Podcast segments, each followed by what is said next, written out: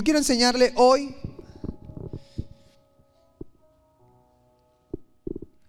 una reflexión que se llama En peligro de extinción. Y la he titulado así porque estamos viviendo unos tiempos donde montones de cosas, además de ciertos animales, están en peligro de extinción. Estamos viviendo un tiempo donde los valores están en peligro de extinción. La familia está en peligro de extinción. La gente que ama a Dios está en peligro de extinción. La gente que quiere vivir conforme a los principios de Dios está en peligro de extinción. Estamos en una época donde a lo malo llaman bueno y a lo bueno llaman malo. Si tú decides seguir a Dios y hacer lo correcto, eres aburrido. Incluso puedes ser malo.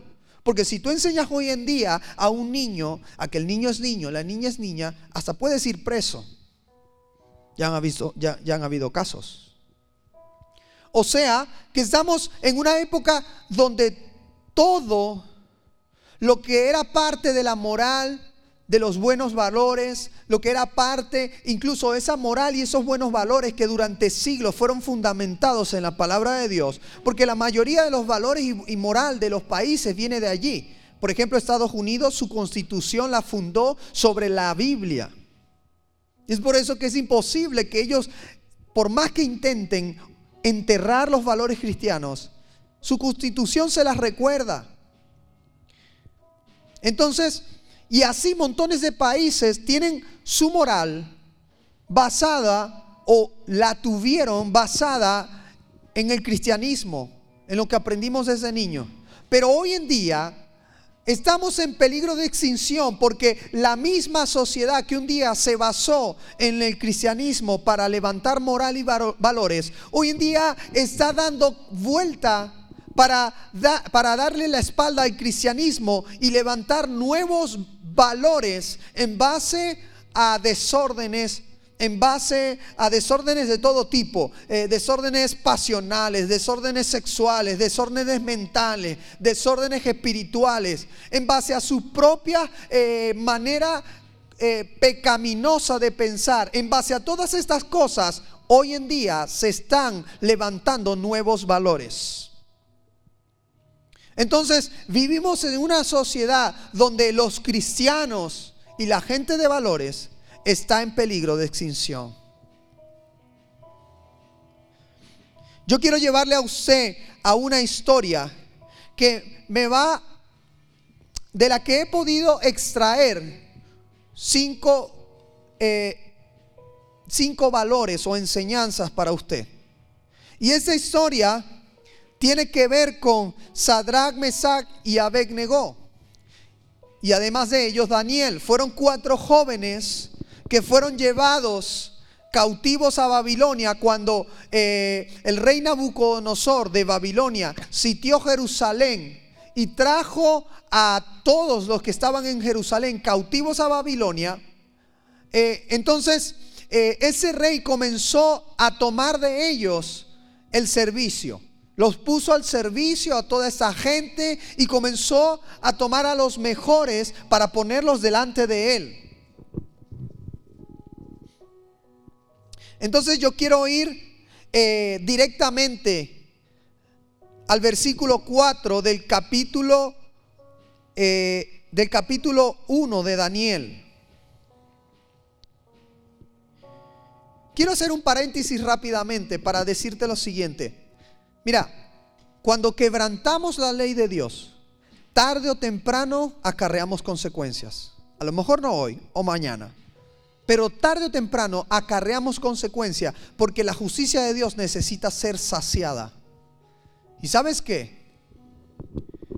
El pueblo de Israel, por haber violado el mandamiento de Dios que les dijo, seis años trabajaréis la tierra y un año será un año sabático, será un Shabbat de descanso. Ese año la dejarás descansar. Entonces yo me voy a encargar que el año sexto tú puedas cosechar como para tres años y de esa manera estés reposando tranquilamente el año séptimo teniendo tus provisiones.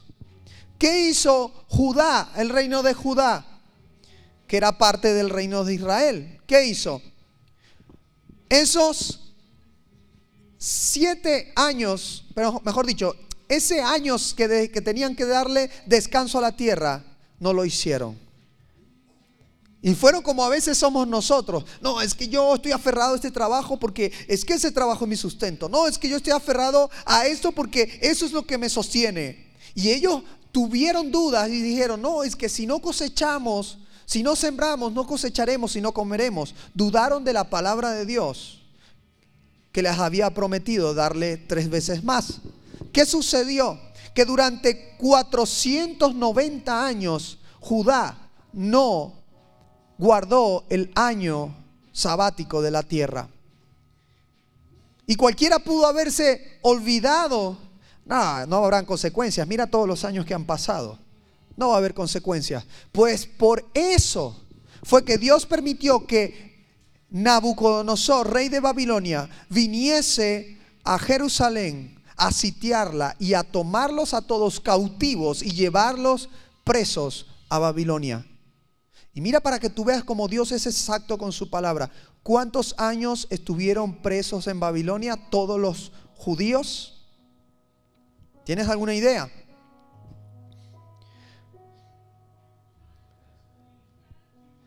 ¿Alguno tiene una idea? 70 años. 70 años. Si tomas cada año por cada 7 años, de la promesa de Dios, 7 por 7, 49, 490 años.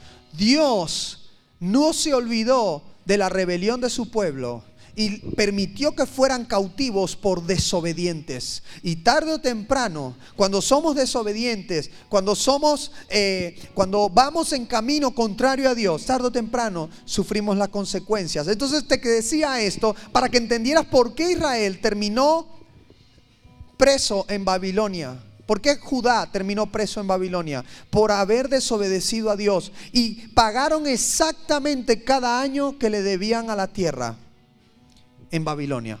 Entonces, ahora sí, vamos allí. Algunos de los jóvenes, Daniel 1.4, sin defecto corporal, de buen parecer, instruidos en toda sabiduría, cultos e inteligentes, idóneos para servir en la corte del rey, con el fin de enseñarles la escritura y la lengua de los caldeos. El rey les asignó una ración diaria de los manjares del rey y del vino de su mesa. Deberían ser educados durante tres años. ¿Cuántos años? Van a ver si está allí. Después de lo cual entrarían en servicio al rey. Entre ellos se encontraban Daniel, Ananías, Misael y Azarías, que eran judíos. El jefe de los eunucos les puso nombres nuevos. Les puso Daniel se llamaría Belsasar, Ananías Sadrach, Misael Mesac y Azarías Abednego. ¿Se acuerda? Le dije Sadrach, Mesac, Abednego y Daniel. Daniel, que tenía el propósito de no mancharse compartiendo los manjares del rey y vino de su mesa, pidió al jefe de los eunucos permiso para no mancharse. Dios concedió a Daniel hallar gracia y benevolencia ante el jefe de los eunucos.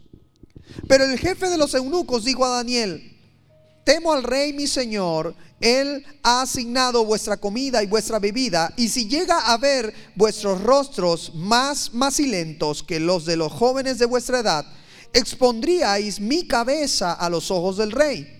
Daniel le dijo entonces al guardia, a quien el jefe de los eunucos había confiado el cuidado de Daniel, Ananías, Misael y Azarías, por favor, pon a prueba a tus siervos durante diez días que nos den de comer legumbres y de beber agua. Después puedes comparar nuestro aspecto con el de los jóvenes que comen los manjares del rey y hacer con tus siervos con arreglo a lo que hayas visto. Aceptó él la propuesta y les puso a prueba durante 10 días. Y al cabo de los 10 días se vio que tenían mejor aspecto y estaban más rollizos que todos los jóvenes que comían los manjares del rey. Entonces desde eh, el guarda retiró sus manjares y, y vino que tenían que beber y les dio legumbres. Y a estos cuatro jóvenes les concedió Dios ciencia e inteligencia en toda clase de letras y sabiduría. Particularmente Daniel poseía el discernimiento de visiones y sueños. Al cabo del tiempo establecido por el rey para que le fueran presentados los jóvenes, el jefe de los eunucos los llevó delante de Nabucodonosor y el rey conversó con ellos y entre todos no se encontró ningún otro como Daniel, Ananías, Misael y Azarías. Quedaron pues al servicio del rey. Y en cuantas cosas de sabiduría o de inteligencia les consultó el rey, los encontró diez veces superiores a todos los magos y adivinos que habían en todo su reino. Mira, yo quiero con esa historia tratar de motivarte a ti a ciertos valores que tuvieron eh, Daniel, Sadrach, Mesach y Abednego. Fueron valores que les hicieron a ellos permanecer firmes ante un sistema babilónico que quería cambiar todos sus valores, toda su moral, todas sus costumbres, incluso querían cambiar el Dios a quien ellos servían. Y si prestaste atención a la historia, te diste cuenta que cuando les trajeron presos a ellos, les, querían obligar a comer comida que había sido sacrificada a los ídolos, a los ídolos de Babilonia. Y ellos, sabiendo esto, le dijeron, no, no, espera un momento, le dijeron al guardia, por favor, danos legumbres, porque nosotros sabemos que eh, si nos das legumbres, nuestro Dios va a permitir que seamos mejor presentados que a las otras personas que están trayendo también para preparar. Y llegó un acuerdo con el guarda y el guarda le dijo, ok, les voy a dejar un tiempo comiendo legumbres, pero ojalá estén bien cuando haya que presentarles al rey, porque si no a mí me van a cortar la cabeza. Y el resumen es que sucedió que cuando eh, el rey mandó a llamarlos para, para verlos, estaban diez veces mejor preparados, de mejor apariencia que el resto de, los, de las personas que tenían allí también presa con ellos. Y de esto pude, eh, pude extraer esta enseñanza. ¿Sabes qué? Dios busca corazones dispuestos a no contaminarse.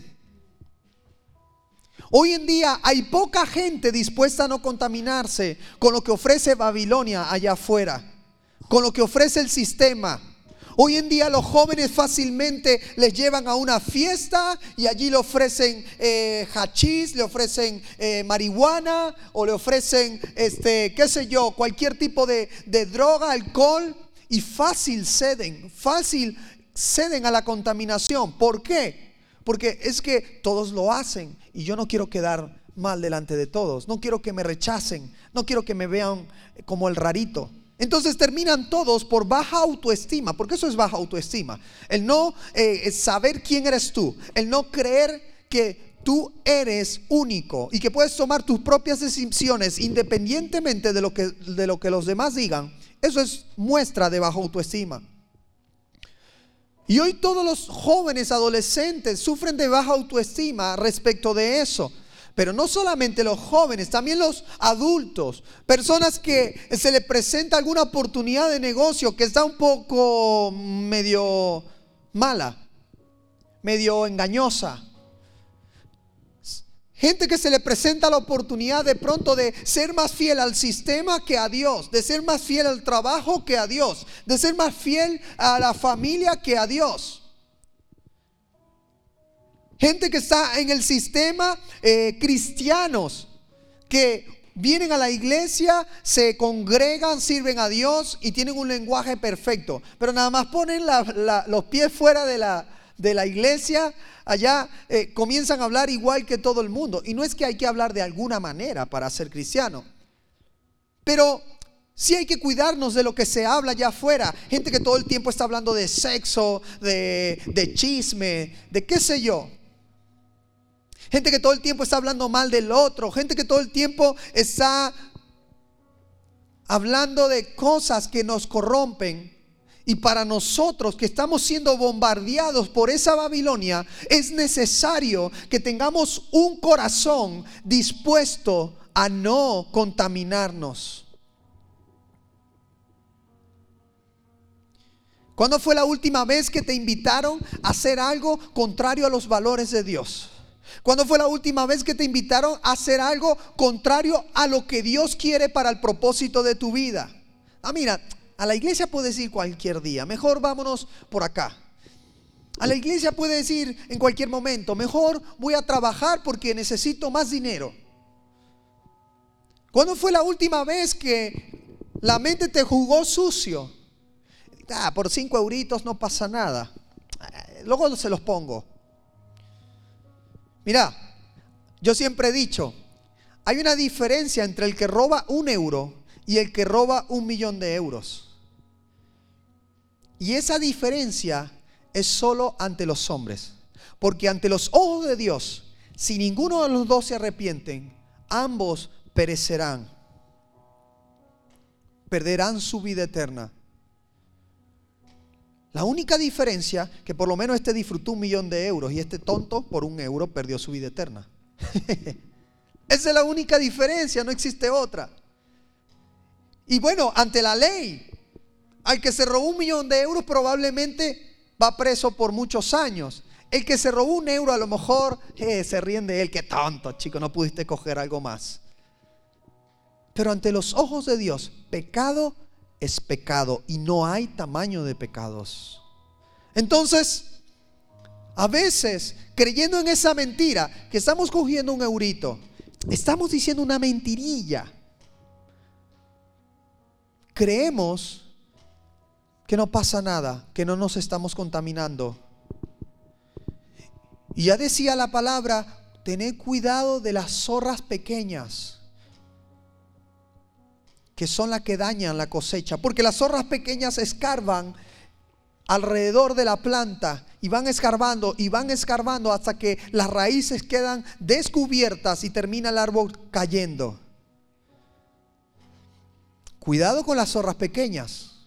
Cuidado con las cosas que permites en tu hogar, en tu matrimonio, en tus amistades. Decíamos en la, en la serie Relaciones, en, en, el, en el capítulo de Relaciones Vitales, que tenemos que aprender a elegir nuestras relaciones. Que no todo el mundo puede ser tu amigo. Que no todo el mundo puede ser de tu círculo. A todos puedes saludar, por supuesto, ser cortés con todos. Pero hay personas de este sistema que nada más están allí para intentar contaminar tu corazón y que termines como las otras personas que terminaron contaminándose con la comida del rey de Babilonia. Ahora quiero seguir leyendo un poco de esta historia.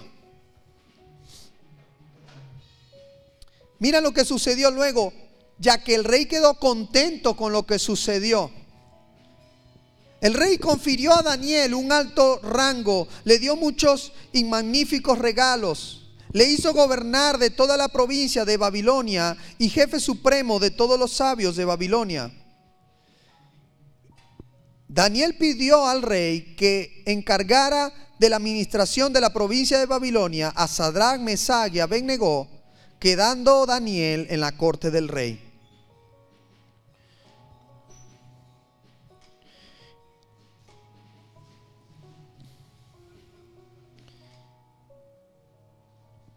Mira, nunca, nunca vamos a ser avergonzados ni vamos a ser olvidados por Dios cuando decidimos ser fieles y firmes a Dios antes que al sistema. Dios tarde o temprano va a premiar nuestro proceder. Dios tarde o temprano va a premiar nuestra manera de actuar, porque Él es un Dios justo, es un Dios que da justicia a cada quien y la justicia es dar a cada quien lo que corresponde.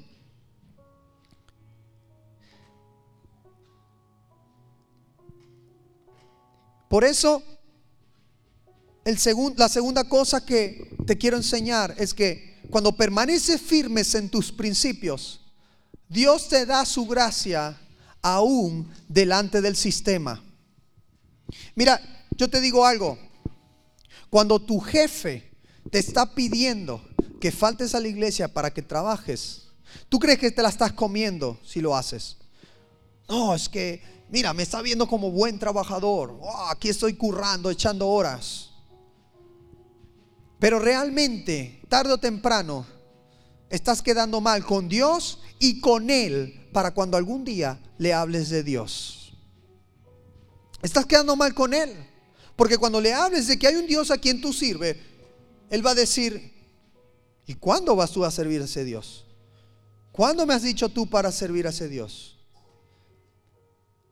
Mientras que yo te aseguro y te lo digo, no solamente ya por la palabra, sino por experiencia propia, yo siempre he puesto a Dios y al servicio a Dios y a la iglesia en primer lugar antes que cualquier jefe del sistema, antes que cualquier eh, persona de autoridad del sistema. Y nunca Dios me ha dejado avergonzado. Siempre he quedado mejor. Mira, yo le he dicho a mis jefes, mira, eh, los domingos yo tengo que congregarme. Y hoy en día, mira, hay, algo muy, muy, eh, que me da un poquito como de, como de risa, es como cómico. Eh, en el lugar donde he trabajado estos últimos, este último año y tanto, el día que me reuní para la entrevista de trabajo, habían 10 personas eh, en fila para poder aplicar a ese trabajo. Y el jefe me dijo, mira, me gusta tu trabajo, eh, me gusta tu currículo, me gusta que veo que eres un, bueno para este puesto.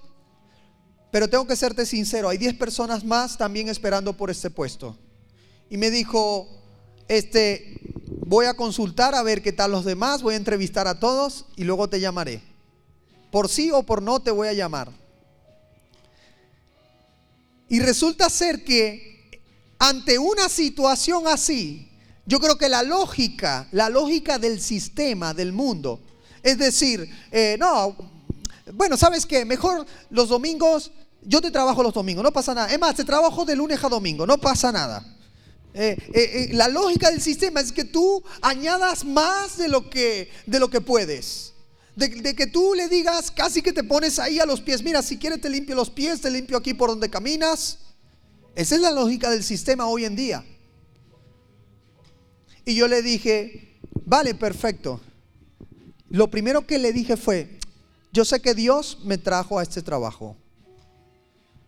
Y segundo, le dije, yo puedo trabajar para usted el día que usted quiera, pero el día que yo sirvo a Dios, ese día no puedo. O si usted quiere, lo hacemos pronto, muy temprano por la mañana, pero de resto no puedo. Me fui tranquilo, en paz, y me terminaron llamando a mí. Yo no sé qué le habrá eh, motivado a ese señor preferir contratarme a mí, aun cuando ese día que él me necesitaba le dije que no podía. Pero yo especulo y me imagino que ese señor dijo, bueno, necesito gente de principios y de valores que sepa ponerse firme a la hora de que las cosas se puedan torcer. Porque esa es la gente que yo quiero conmigo en mi empresa. Y, la parte cómica que se estaba diciendo es que al tiempo yo no le dije a ninguno de los otros trabajadores eso. Y al tiempo me preguntaba, hey, ¿y cómo va eso de la iglesia? ¿Cómo va eso del culto los domingos? Mi madre mía, quedé asombrado porque el jefe le comentó a otros que, él no, que yo no podía los domingos porque tenía que servir a Dios, ir a la iglesia. Pero hoy en día los cristianos hasta los cristianos hemos perdido nuestra fe y nuestra seguridad y confianza de quién es Dios, que ante el jefe no somos cristianos, que ante los amigos no somos cristianos. No, es que luego quién me va a querer, son los únicos amigos que he tenido. Somos cristianos acá, pero allá afuera no importa que nos pisoteen por querer ser aceptados, por querer ser aceptados en un puesto de trabajo, por querer ser aceptados entre amigos, por querer ser aceptados en la sociedad. Pero yo te digo algo, cada vez que he mantenido mi corazón puro ante el sistema, ante Babilonia, Dios siempre ha puesto su gracia en mí delante del sistema. Dios siempre ha premiado mi manera de actuar. Porque no vivimos por lo que vemos, sino que vivimos por la fe en nuestro Dios. Entonces yo te quiero retar a que a partir de hoy tú comiences a ser firme y fiel ante el sistema. Tú comiences a ser firme cuando te empujan a hacer lo incorrecto, porque tarde o temprano Dios va a premiar tu manera de actuar. Y tarde o temprano el mismo sistema terminará reconociendo que tú eres un hombre de firmes principios.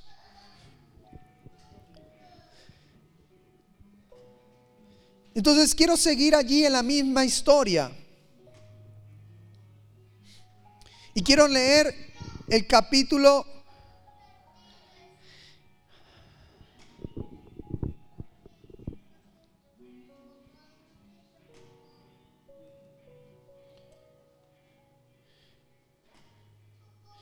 Voy a buscar acá.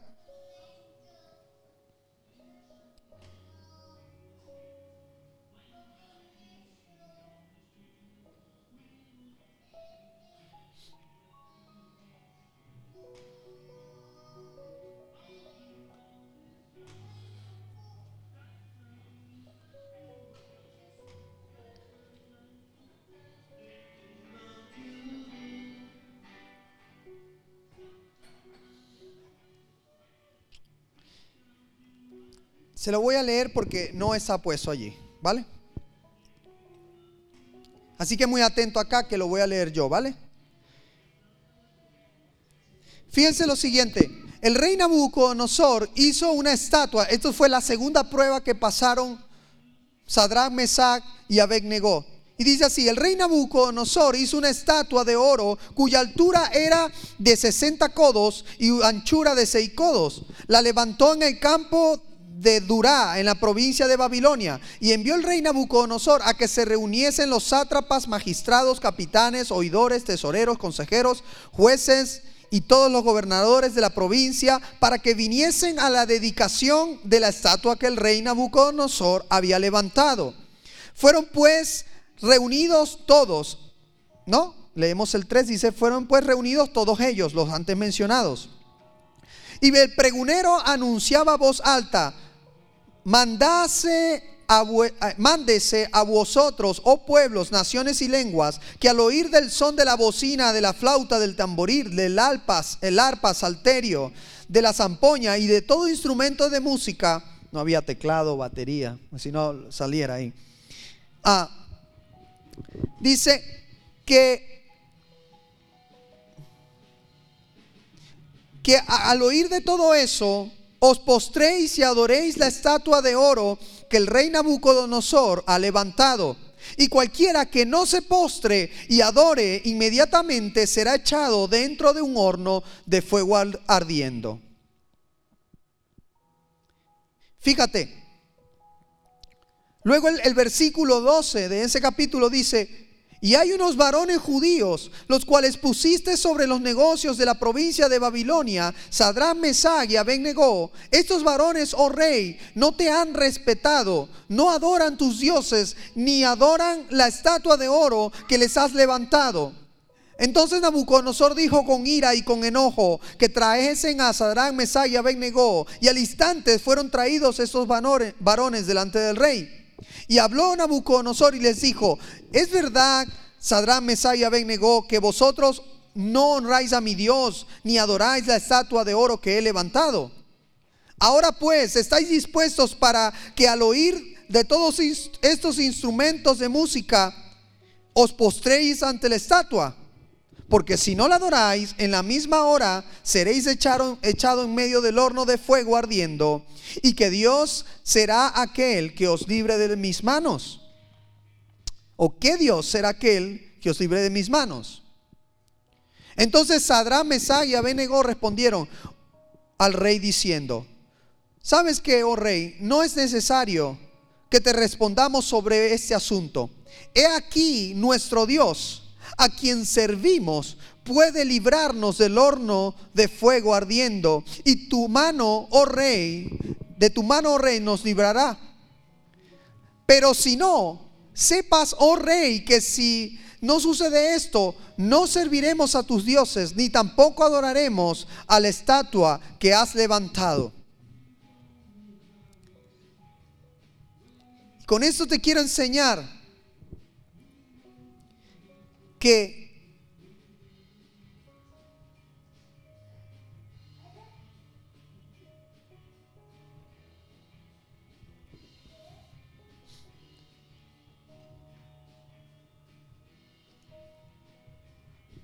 aún en lugares importantes,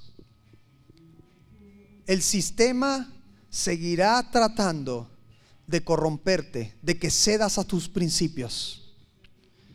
Por la primera historia que había sucedido, Nabucodonosor puso a estos jóvenes a cargo de la provincia, de esa provincia de Babilonia. O sea, imagínate tú, que tú vas ante el jefe y te, le pones firme, mira, yo soy un cristiano, tengo que congregarme. Y aún así Él te contrata porque Dios te bendice, porque Dios ve tu firmeza a servirle. Le dices a tus amigos, mira, yo hoy tengo que ir a la iglesia porque búscame cualquier otro día, pero el domingo a la tarde yo voy a ir a la iglesia a servir a Dios. Y Dios te bendice y te pone sobre mejores lugares, sobre mejores bendiciones, te pone de ejemplo ante otros. ¿Qué fue lo que pasó con ellos? Los pusieron a gobernar sobre esas provincias de Babilonia. Pero ¿qué sucedió? ¿Todo quedó allí? No. El sistema siguió probándoles. Entonces imagínate que tú estás allí ante el jefe en tu empresa y de pronto cuando se va el jefe, algunos te dicen, mira, ¿qué tal si cogemos esto de aquí? Que el jefe no se va a dar cuenta porque son tantas cosas que compran que por una o dos que falten no va a pasar nada. O te dice eh, eh, tus amigos, mira, eh, vente y nos tomamos un poquito de hachís allí, que nos, nos, fumamos un poquitito, no va a pasar nada, mira, tú te pones un perfume y ya no se va a detectar. Mira, pero dile una mentirilla, no va a pasar nada. Por una, es mejor que sea feliz por una mentirilla a decirle la verdad. Y comienza el sistema otra vez a tentarte, aun cuando ya Dios te ha premiado. Porque esa vida es una constante prueba, esa vida es una constante eh, luchar para mantener los principios de Dios. Y a estos jóvenes le dice el rey Nabucodonosor, ¿sabes qué? Hoy me he levantado y me ha provocado que eh, hagan una estatua de oro. Y todos aquí se van a postrar ante esa estatua de oro cuando suenen los instrumentos. Y el que no se postre va a ser echado al lago, al horno de fuego.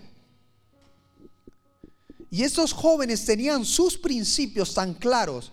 A pesar de que estaban viviendo en Babilonia y no estaban viviendo en su pueblo, en Israel en Judá, pero tenían tan claro quién era su Dios y lo que su Dios expresaba en su ley, que no podían postrarse ante más nadie ni hacer idolatría ante más nadie, que ellos le dijeron al rey con mucha firmeza, imagínate pararse ante el, rey de todo un imperio, el imperio babilónico, y decirle, mira rey, nosotros te respetamos, te honramos, nosotros estamos a cargo de tus, de tus provincias y lo estamos haciendo muy bien y estamos dando frutos, pero ¿sabes qué?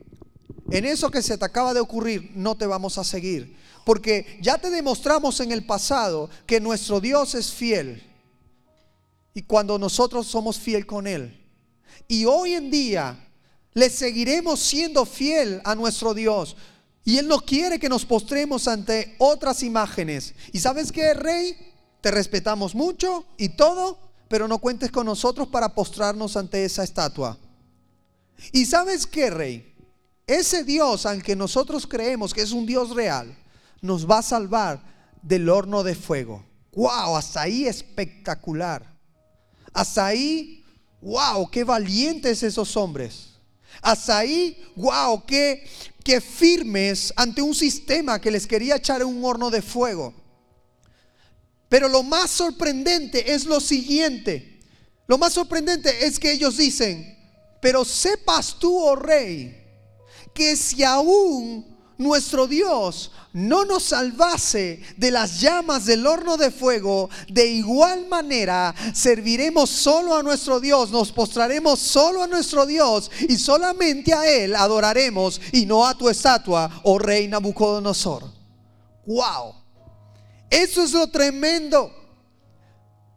Lo, que, lo tremendo es que estos jóvenes están muy, muy claros que su amor por Dios, su fidelidad por Dios, no depende de lo que Dios haga por ellos. Y hace unos días comentaba a otra persona le decía, ¿sabes qué pasa con el Evangelio de hoy en día? Porque es frío, porque es sin poder, porque es sin, se está deteriorando. Porque el Evangelio de nuestros días gira en torno a nosotros, gira en torno a lo que nosotros esperamos de Dios, gira en torno a lo que nosotros soñamos alcanzar en Dios, gira en torno a que Dios nos dé, a que Dios nos dé, a que Dios haga por nosotros, a que Dios haga milagros, a que Dios todo el tiempo gire en torno a nosotros. Déjame decirte algo, ese Evangelio es un Evangelio de la lámpara de Aladino. Es un evangelio donde eh, tú tienes un Dios porque te gusta frotar esa lámpara para tenerle allí para tus deseos, para tenerle allí para cuando te acuerdas, para tenerle allí para cuando te dé tiempo, para tenerle allí para cuando te sientas mal, para cuando ya por fin de tanto pecar sientes que necesitas perdón. Ese es un Dios de la lámpara de Aladino. No es el Dios real al que servimos. El verdadero evangelio gira en torno a quién es Dios, a quién es Jehová, a quién es y quién Él quiere que nosotros seamos y cómo Él quiere que nosotros vivamos. Ese es el Evangelio de Dios, independientemente de si Él me bendice o no, independientemente de si Él me da una casa o no, un coche o no, independientemente de si Él me da el trabajo al que fui a entrevistarme o no. Piénsalo, la próxima vez que te toque presentarte ante tu jefe, ante tus amigos, ante el sistema, y dile, ¿sabes qué jefe? ¿Sabes qué amigo? ¿Sabes qué sistema? Yo solamente a Dios voy a seguir y voy a mantener mis principios firmes de servir a Dios. Y yo sé que en el camino yo voy a ser prosperado porque Dios me va a bendecir, porque Dios va a premiar mi fidelidad, porque Dios va a defenderme delante de ti. Pero ¿sabes qué, jefe, amigo, sistema? Si aún Dios no lo hiciese, si aún Dios no me premia, si aún Dios no hace nada por mí, yo voy a seguir adorándole, voy a seguir sirviéndole porque yo le sigo, le sirvo y le amo por quien Él es y no por lo que Él tenga para darme, no por lo que Él pueda hacer por mí y no por lo que Él me haya prometido. Y le decía a alguien, oye, pero Estamos viviendo un evangelio donde la gente es una interesada. Viene a la iglesia cuando ya está en las últimas, cuando ya no puede hacer más nada y necesita de Dios. Se congrega y, sirve a Dios solo cuando ya no tiene nada que hacer. O peor aún, es una persona que eh, en cualquier momento va a pedir perdón a Dios porque quiere salvarse cuando el Señor venga. Pero de lo demás, de su ley, de conocerle, de leer a diario su palabra, no estamos interesados. Entonces eres un interesado. A mí me enseñaron que una persona interesada es una persona que aparenta querer ser tu amigo, pero tiene una doble intención en acercarse a ti. Y así parecemos nosotros como cristianos, acercándonos a Dios solamente por lo que Él tenga para nosotros o cuando le necesitemos, pero no por quien Él es y no por lo que Él ha designado que vivamos.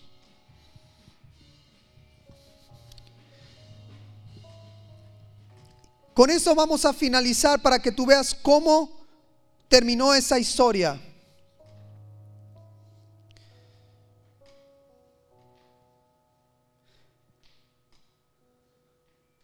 Mira lo siguiente que sucedió.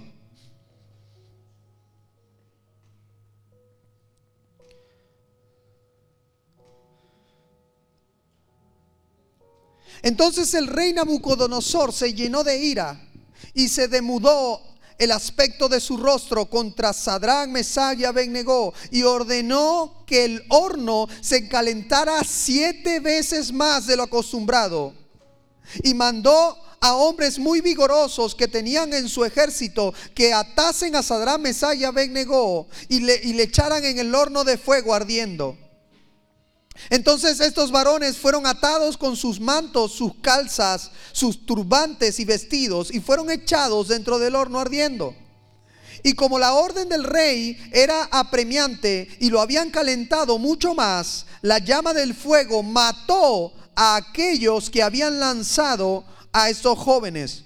Y estos tres varones, Sadrán, Mesá y Abednego, cayeron atados dentro del horno ardiendo. Entonces el rey Nabucodonosor se espantó, se levantó apresuradamente y dijo a los de su consejo, ¿no echaron a tres varones atados en el fuego? Y ellos respondieron al rey, sí es verdad, oh rey. Y él dijo, he aquí que yo veo cuatro varones sueltos que se pasean en medio del fuego sin sufrir ni un daño alguno.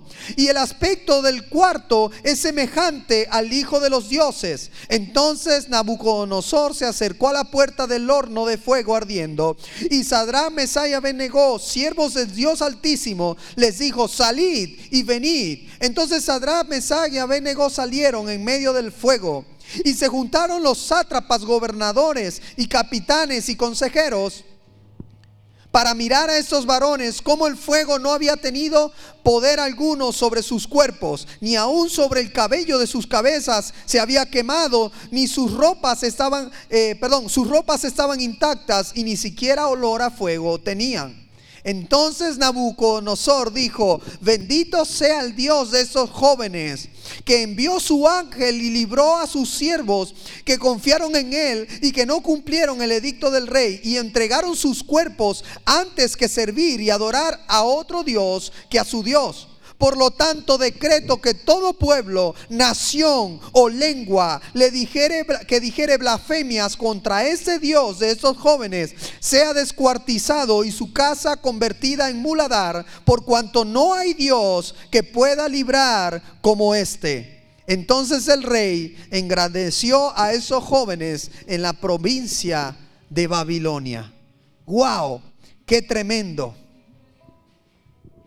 Y ese es lo último que te quiero enseñar. Si perseveras en los principios, Dios estará personalmente contigo y todos verán su poder en ti. Estos jóvenes finalmente fueron arrojados al horno de fuego, pero Dios estuvo con ellos, estuvo el ángel de Jehová ahí entre ellos, de manera que ni siquiera olor a fuego tenían sus ropas. Y fue tan tremendo para ellos, tan impactante para Babilonia, para el rey, porque ellos vieron que previamente aquellos hombres de la guardia que habían, eh, les habían traído a rastras para echarlos al horno de fuego, inmediatamente cayeron muertos del calor que emanaba de ese horno.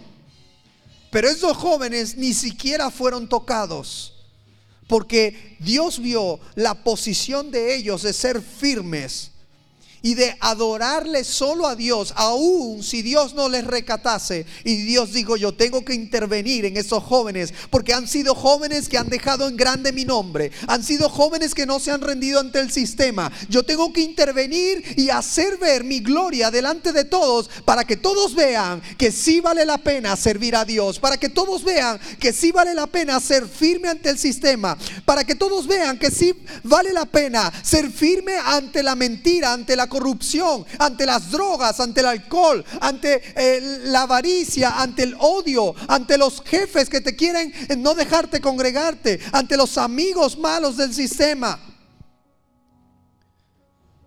Si tú permaneces firme, Dios va a hacer que resplandezca su gloria sobre ti. Si tú permaneces firme, Dios va a comenzar a levantarte en todos los sentidos, en tus propósitos de vida, en lo económico, en tus sueños, en tus planes, porque Dios quiere y está interesado en que tú te veas tan exitoso, te veas tan eh, lleno de gracia, porque esa es la mejor manera de predicar a otros que hay un Dios real.